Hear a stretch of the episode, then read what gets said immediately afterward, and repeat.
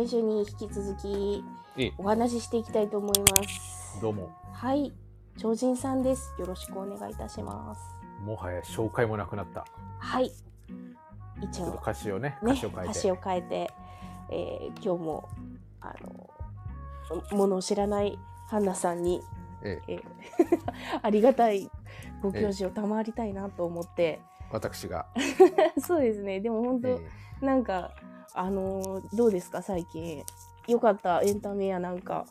あのねそうそう、はエンタメってあれらしいですよ。グルメもエンタメなんですって。えまあ何でもいいんじゃないですかエンタメって言っちゃえばね別うに、ん。あのゲームとかね本とかに限らず、うんうんもうね人自身がエンタメってね。俺がエンタメだっていうことですか？歩くエンタメです。歩くエンタメですあ歩くなんとかっていう表現ってなかなかないよね最近ね。そうだね。なんかちょっと昔の表現ですよね。だから例題が思い出せない元ネタが歩くなんとかが一個も思い出せないな。歩く百科事典とか。聞いたことないな。あそうですか。そうですか、うん。辞書に不可能の文字がない人なら知ってるけど、それはね歴史上の人物ですね。まあいますけどね、うんいやいやいやあの今日はですね、はい。あの前回円楽の話をしたじゃないですか、はい。円楽ロスだと、はい。私もですねちょっと話したいなっていうのがあって、はい。まあ、アントニオ猪木の話を。驚きでしたね。聞かせてくださいよ、私ねもう本当にねやっぱりアントニオ猪木には思い入れがあってですね、うんうん。ずっとあのこの前あの夢色音楽祭っていうねやつでライブをしたんですけどはい MC もずっとね、まあ、今日はちょっとアントニオ猪木の話をってずっと話をしてたんですよ。嫌な嫌な展開だ どういやいやこれはちゃんと振りですよ。そうアントニじゃあ、うん今日はアントニオ猪木の話をつって言ってアントニオ猪木の話は別にその場ではしてないんですよ。うんうんうんそういうまあつかみみたいなもんですよ。でもそんくらい話はしたかったんです。うんうんうんで、あのーおご存知ですよね、アントニオ猪木。そうですねあ、えちょっと時期ぜ分かんなくなったけど円楽さんとどっちが先だったのかな、えーっとね、あのー次の日です。ああそうですか。10月1日ですかね。うんうんうんうん。うん確か。えー虚ちなみに勢落ちまくりだろう。ちなみにちなみにですけど、はい。いアントニオ猪木ってどんなイメージですか？やもう自分はもう、あのプロレスラーっていうことしかないし、はいはい。ね。ちなみに政治家もね、あれ2回目ですから。うんうん、2回も選ばれるってすごいことですよねえ。ーちなみにすごいですよ。あの昔ね、あの、うんあれはね、90、92、3年だったと思うんですけど、けど最初にあのスポーツ平和党ってところから、うんうんうんうんなるんですけど、うん、うんその時のね、アントニオ猪木のキャッチフレーズはすごいですよ。あのキャッチフレーズがある？キャッチフレーズっていうか、まあ、あのほら、あの選挙公約ってあるでしょ？はいはいはい。よくある、あの、なんていうのかな、あの、なんとか実現とかさ、うんうん。なんとか廃止とかさ、そうだね。あるじゃないですか。うんうんうん。あのやっぱねそこにつけてねアントニオ猪木さんはすごいですよやっぱり。うん、あのなんだっけ。やっぱ原稿思い出した思い出した思い出した思い出した思い出しました 思い出しました。あのねあのね えーっとね国会に卍固め。はいはいはいはい。消費税に円髄切りっていうね。うんうんうん。そうでねそれであの街頭演説とかするじゃないですか。うんうんうん。で、あの新宿とか渋谷ってそういうところに特設リングを作ってうん。当時ねリクルート事件っていうのがあってまあまあはいはい。はい汚職事件があってからね、うん。そこであの リクルート仮面っていう人と戦うっていう。ああ、そうなんだ。これがまたねそのリクルート仮面と戦うのがまた面白くてね、うんうん。で大体こうあの基本こうマイクでさ「あのうん、アントニオ・ギャス」って言うじゃん。よくあのほらあの凱旋車とかでえ、もう一って、当て投げですって「アントニオ猪木です」あ、アントニオ猪木です。こう凱旋車でほら。ら「なんとかです」って言うじゃない名前うんうんうんうんを。でね大体ね「アントニオ・ギャス」だーね、はいはいはい。えー今日切符お願いしますだーとか言うね、うんうんうんうんもうなんかこのもうもう猪木らしさ抜群なんですようん。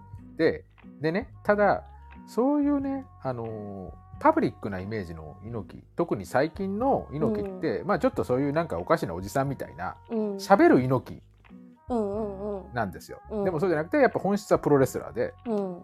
やっぱりあのストロングスタイルっていうね、うん。あの自分の怒りをうん。感情というかうん。をリングに乗せる戦い方のスタイルなんですよね。うんうん。だからあのいわゆるエモです。エモ系です。わかりやすい今これ、い。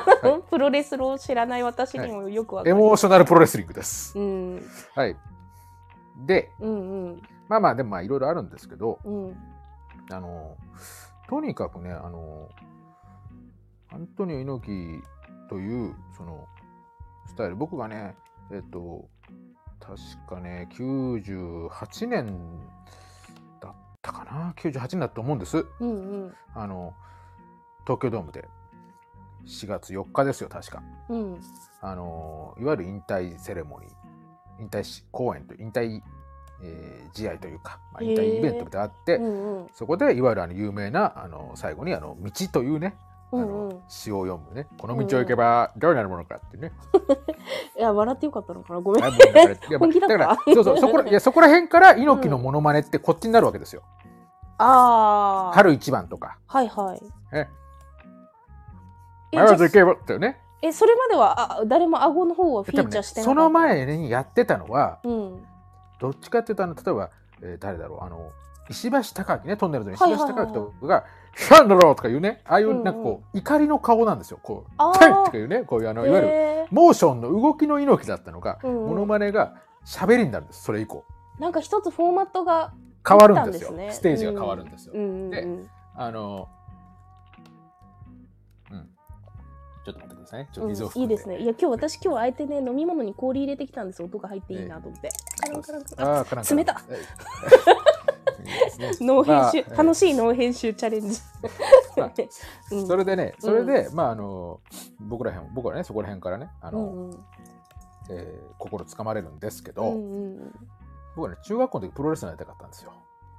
うん。わあ、ちょっとその話出てましたね。えーで、うんまあでねここで前回ねあの円楽のと円楽の話をした時に、はい。師匠と弟子の話をしたじゃないですか。そうですね。うんで猪木の話はとてもしたいこといっぱいあるんですけど、まあ、あえて今日はその師匠と弟子っていうところでうん。フューチャーをしていきたいんですけど、はい。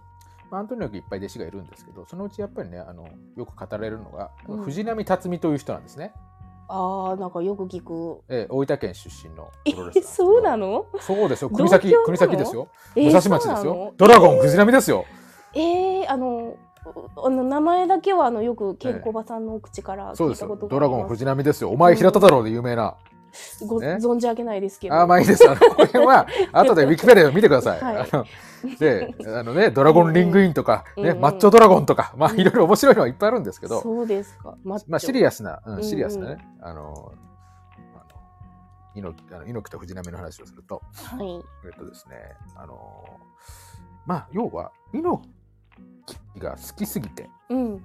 これはあれですねどっちかというとその師匠になりたいタイプのうん。弟子なんですよね。うんうんうんうん。で全然こう格闘経験もないけど、うん。猪木に憧れてプロレスラーになりたくてうん。でいわゆる日本プロレスっていうねあの当時まだ猪木が所属した団体がうん。大分に来るからうん。自転車で別府まで行ってほう。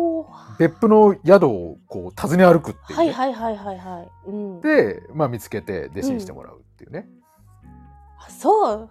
そんなね熱いあれを持った人が同じふるさとにいたんだ。そうですそうです。うんそれでうんうん。でまあ結局入るんだけど、まあ、うん猪木いろいろあってその日プロから出てから新日本プロレスっていうのをいわゆる作るんですけど、うん。全然最初はそんなついてくる人いなくてもううんうん。一部のレスラーと4人だったかな確か、うんえーのうちの1人が藤波辰巳なんです。うーん。で、まあ、いあのそその後、まああのーまあレスラーとして、まあ、頭角を現して、まあ、あの最初はねジュニアヘビー級っていう、まあ、ちょっと階級が低いところだったんですけど、まあ、ヘビー級になって、でもやっぱり猪木を超えられなかったんですよねうん。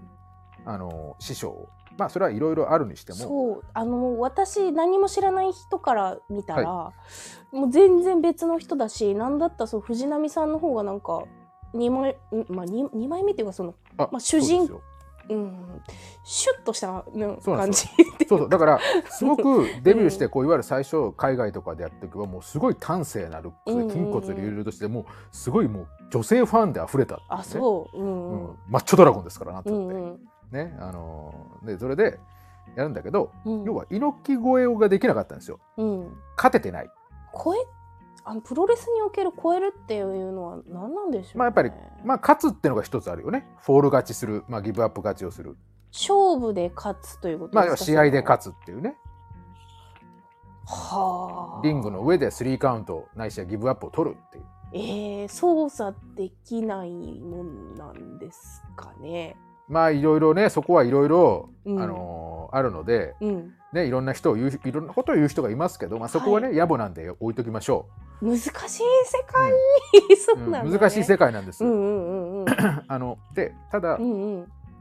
えーまあいろいろ世代闘争とかって猪木も実際80年代に入ってから自分の病気が悪くなったりとか、うんうん。他の社長業とかあのぎ事業とかの方に行って、まあレスラーとしてあんまりこうちょっとなんていうかなある種そのおまあ言ってしまえば集落していく時期があるんです。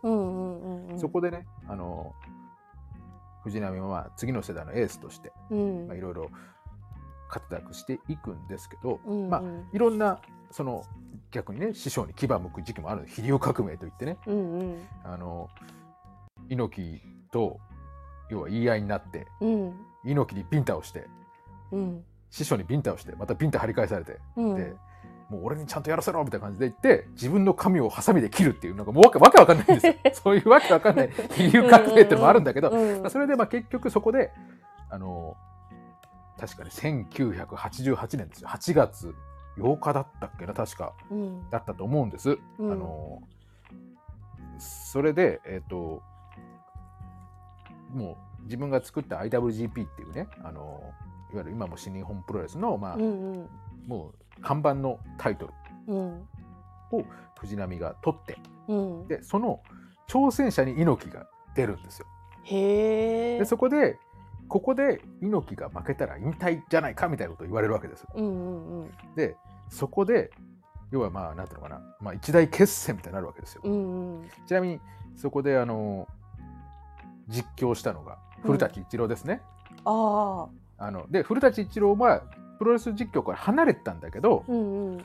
ちょっとこれはもう大一番だから戻ってこいと。うんうん。いうので実況するわけですよ。うん。それでまあこれをね猪木のベストバウトって挙げる人もとても多いんですけどうん。まあもう2人のもうなんていうのかなもう技の応酬うん。もうすごいもう戦いをするわけですよ。そこでね、古舘一郎がね名言を言うんですねまた。うん。あ藤波と猪木を愛で殺せと。うんうん。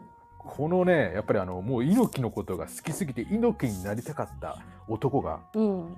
もう猪木に引導を渡す最後のチャンスなわけですここが、うんうんうんうん。そこで戦うわけなんです。このカタルシス。うん。すごくないですか？うわーまだ私が理解するには時間がかかりますね。う難しいなちなみにこの試合の結果はうん。60分うん。時間切れ引き分けなんですよ、そう。いや完璧だと思うんですけど。完璧なんです。なんか野暮なこと言っちゃいそうだな。なんか難しい。楽しみ方が難しい。でもはい、すっごい素敵な話だと思うん、もう愛で殺そうとしたんですけどううんうん。猪木は知らなかったんですねまた、うんうんうん。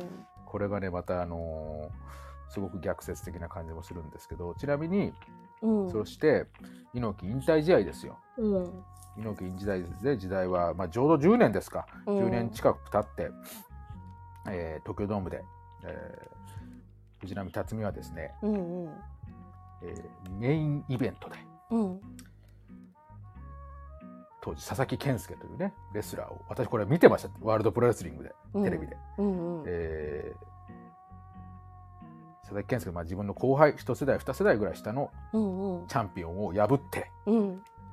IWGP のベルトを再び巻くんですね。うんうん。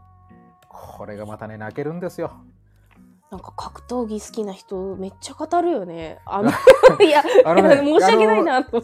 あのねいいですか？あのね 大体ねあの、うんプロレスファンっていうのは煙たがれるんですいや、分かりたいよ。だって楽しそうだもん。あの、うんプロレスに限らない。あ、ドラゴンボールを知ってる人たちの話楽しそうだな、とかね。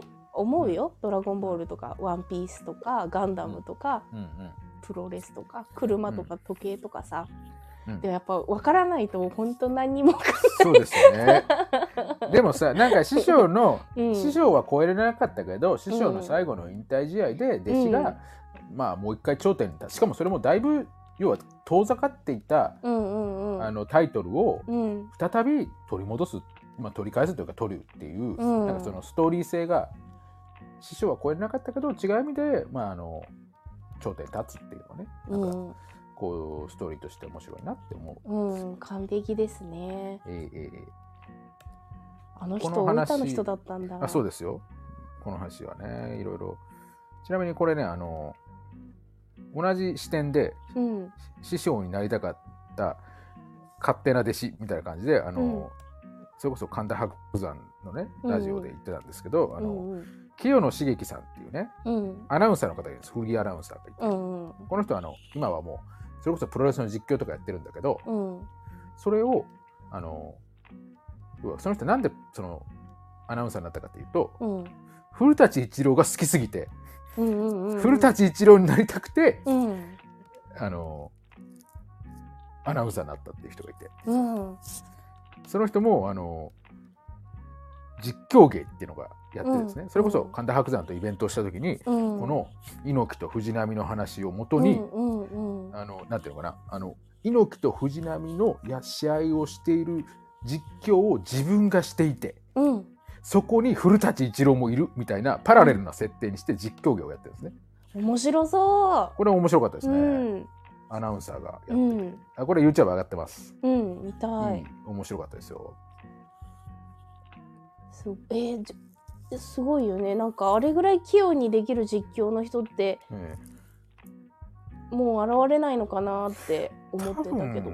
実況という芸がもはやほら今うるさいとか言われる時代じゃない？スポーツ実況はうるさいとか。そあまあスポーツの時は確かにね、うん余計なことを言わない方がうんリスク対策にはなるだろうけど、でも、うんあえてさ面白く言わないといけない時とか、面白ゲーム実況とかね。うんまあ親和性が高い競技とか、うんうん、あのそういうのはあるでしょうね。うん、そうなんだ。でね、うんあのーうん。まあアントニオ猪木がね亡くなってまあいろいろね私2週間ぐらいですか。うん、もうずっとね猪木のこと考えてたんですけど。猪木ロスだったんですね。猪木ロスです完全に、うん。ねあのー一回ねちょっとまあモノマネの練習とかもう一回してみたりとかね、うん、してみたんですけど。うん。やっぱり多分あんまり似てないんですよね。大丈夫。あの大分県内だったら受けるよ。あのねうん、そういうなんかローカルな 身内ネタみたいなのがちょっと辛くてしょうがないんですけどね。いやいいんですよ。いいんですけどうん。別に。うんえい一回携えてやってみる？賞レース。いや結構で結構いやいや大丈夫ですあ結構です。あそうですかコントなら付き合いますけど。いやあの、うん、大丈夫です。そうですか。うんえー、辛いですね。まあいいですけど。うんうんまあね、あのその話がねずっとしたかったんでね、今日はして、できてよかったです。うん、ちょうどちょうど本当ちょうどだったなあのそのアントニオ猪木さんが亡くなるちょ前に神田伯山さんのラジオをたまたま聞いてて、うん。その時に神田伯山さんが「アントニオ猪木さんと対談したんです」って言うん。って、プレイボーイでね。うん。でまあみんなのイメージのためにも猪木っていううん、そうですキャラクターをうん。守るために、うん。もうほんとギリギリのところまではぐあのそっと車椅子で移動しながらも立ち上がってっていうところを見てで、まあ、ご本人もその時ポロッと、まあ、うん。ちょっと弱気なこともちょっとこっそり漏らしつつも、猪木を背負ってっていうところにすごい。あの感動してねっていう話を神田伯山さんがしてるえラジオちょうど聞いてたから、と同時にあの神田伯山のラジオでひたすら笑ってる。何笑いやってって思いながら。重藤行。うんっていうね。いやあの笑い声うるさいなと思っちゃってええ。以来ちょっと聞聞けてなかったんですけどちなみにね、あの人はね、僕らより年下ですからね。そうなんだ。うん。あの7笑い笑い屋っていう役割があるんだよね。あるんですよ。俺、ドリフとか、ああいうほら、昔のやつもあったでしょ。わははとかこう客席の笑いみたいな。まあほら機械出せるけど。うん。あんな感じで。だってそれこそうんうん。あの文化放送で笑い屋特番ってあったんですよ。へえ。ASMR ねあのほら、うんうんうん。焚き火の音とかと一緒に笑い屋がひたすら夜中に生放送で笑い続けるっていう。へえ。狂気じみた。うんうんうん。あののに出てました、あそえうなんかな慣れてたら聞きやすいのかな。なんかあのちょっと聞こえるぐらいがあの 一番誘い笑いされるさせられるんだけどやっぱこうまああのぶ文化としての笑い屋さんの迫力すごいね。ーすごい。もうあ白山さんを食ってやろうというぐらいの。で白山さんもこれじゃ喋りにくいだろうなって思ったら、うん。笑い屋さんが盛り上がるほど神田白山さんも盛り上がってくるんですそうよ。そうそう。あれはだからあのコールレスポンスです。だからあこういう文化があるんだなとそうそう。あの多分喋ってるだって喋ってる方もさ反応あった方が喋りやすいでしょ？そうだね心強い、けどあんだけ元気に笑われたらちょっと構える、俺まあ MC で笑ってたら笑ってるすげえ笑ってる人がいたらもうテンションどんどん上がるよ。うん、そうだね。本当に。誰もいないところで本当に。会場スタッフしかないところで会場スタッフを笑わせるだけのトークをするとき寂しいよね。寂しいじゃないですか、うん。うん。だからやっぱりあの笑ってくれる人がいるってだけで気持ちは盛り上がるそうだよね。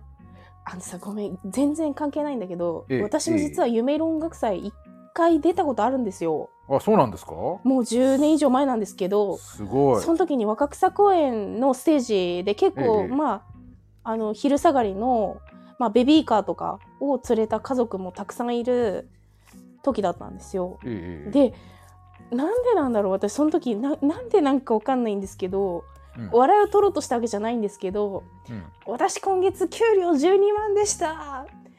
先月もそうでした。うん。キッズみたいなことを言ったんですよ。したらなんか、あ町土地がシーンってしたの。あシーンってして。あ本気の顔してたんだね。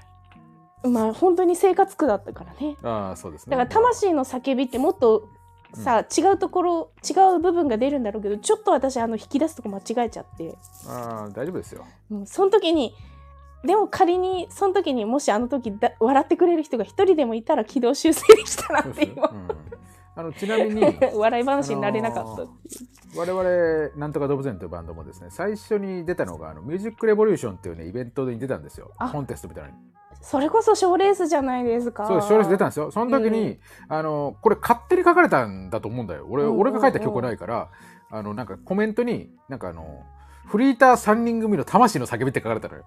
あでも悪くない。うん。でそれであのなんかその後になんだろうか司会の人からう、んうん。なんかいろいろ振られたんだけどうんうん。すげえ受けたね。いいな受けた俺は受けた。ぁうんだ誰だろうね。それ書いた人ものすごいセンスあるし多分好意を持って書いてくれたよね。美味しいように美味しくなるように。なんか音楽でもさああいうあの m 1とかキングオブコントとかは、まあ、一つ目指す大きい賞レースがあるからそこに向けてチューニングしていけるようなええ。なんかそういう賞レース心が躍るような賞レースうんないかな。もうねえんじゃねえかな。ないかいやないよねと思って。で賞レース出てた頃はさ私大分のとあるね、はい。あの名物ライブ長？名物ライブ箱長？はいはい厳しいと有名なはいはいはい。人にちょっと落ちて呼ばれてさ「おはい。前賞レースばっか出てるじゃねえか。ステージ、はい。地場のステージふ踏まねえでよ」って言って怒られたことがありますいいねい。じゃないですかつっていや言え言えなかったんですよね。まあ言えないよ、ね、私あのか皮かぶりロッカーだ中身はあのはハツカネズミなんで。いやいやいいいと思いますよ。いいと思いますよ、はいうん。うんでも私その人のステージをでギター壊して床に傷つけちゃったことがあったから、うん。うん、いやもうか申し訳なかった。からちゃんと「本当すいません。本当すいません」ってもうあの今だいぶトラウマ治ったんだけど、うん。本当に何年か前まで夢とかにもそのギターでステージを傷つけちゃったことを思い出してはっ！って心臓バクバクで起きちゃう時があってうんうんそれぐらい私が反省してるっていうのを本当このラジオを通していつかどういう経路かで伝わったらいいなって。そうですかあのあのその説は本当申し訳ございません。いやいや謝っていきましょうよ、すいません。なんかちょっとうん。慎太郎君に憧れてしまって一回ちょっとそういうのやってみたいなってうん。思ったんですけどね。ちょっと思いのほか一番良くない感じになっちゃって。滑っちゃうんですよね。滑っちゃうんまあ滑りがいいってことでいいんじゃないですか、そっちに触れてもよかったよね。ええいいと思います。いいと思います。なんか今思えばねなんか10代の女の子がうん自分の若さを武器にしてこうなんとかしようと思ってるけど全部うまくいってないっていうのはちょっと面白かったかもしれないね。うん。まあまあそういうねそういう時期もあっての今だということで。ないないない。今はもうあちゃんとそうですか。うんもうそんなバンドしてたなんてごく一部。もうその後ちゃんと社会人としてね。ああよかったよかった。偉いね。ま まあアントニオ猪木さんの話聞かせていただきまして。ええ。もうちょっとね喋ることあるんですけど、聞きたいな、まあ、これこれくらいが十分ですよ。そうですか。ええ。取っておきますか？取っておきましょわかりました。う 絶対聞く気ないでしょうよ。いや私聞きたいんだよね。いやいやいやいでもほらあの時間に厳しいから超人さんが。やそうですね。時間厳しいです、うん、計画に厳しいからここは。え身を引いて。